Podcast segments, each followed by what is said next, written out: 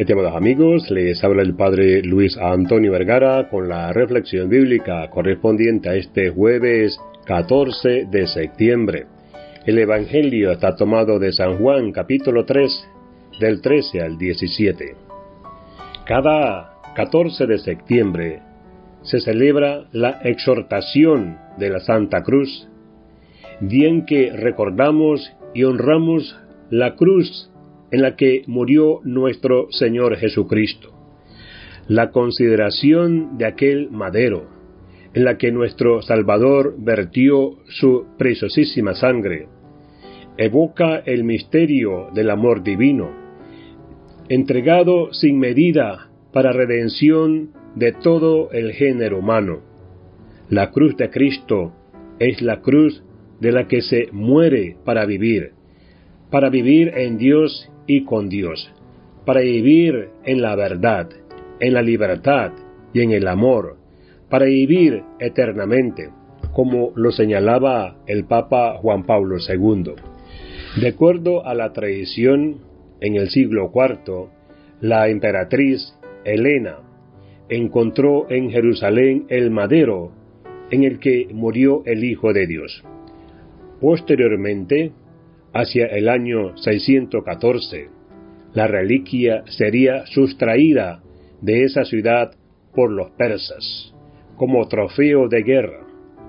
Más adelante, el emperador Heraclio la rescató, y así el madero pudo retornar a la ciudad santa el 14 de septiembre del año 628.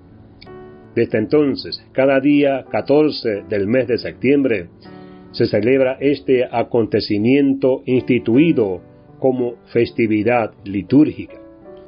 Al llegar de nuevo a la Santa Cruz a Jerusalén, el emperador dispuso que fuese llevada en solemne procesión. Para acompañar el cortejo se revistió de todos sus ornamentos imperiales estos llegaron a ser tantos y tan pesados que se le hizo imposible avanzar. Entonces el arzobispo de Jerusalén, Zacarías, le dijo, es que todo este lujo de vestidos que lleva están en desacuerdo con el aspecto humilde y doloroso de Cristo, cuando iba cargando la cruz por estas calles.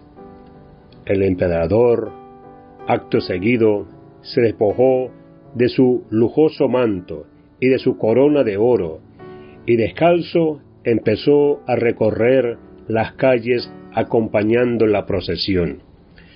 Posteriormente, el madero santo fue dividido. Un fragmento fue llevado a Roma, otro a Constantinopla, mientras que un tercero se quedó en Jerusalén.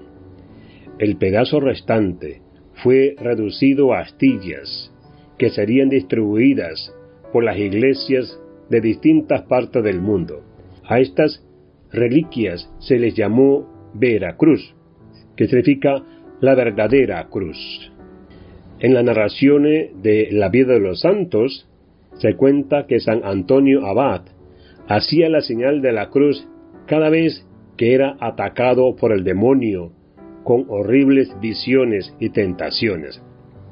La señal bastaba para que el enemigo huyese. Así, los cristianos adoptaron la costumbre de santiguarse para pedir la protección de Dios ante la presencia del mal y los peligros que acechan. Por el madero ha venido la alegría al mundo entero. Que Dios les bendiga a todos.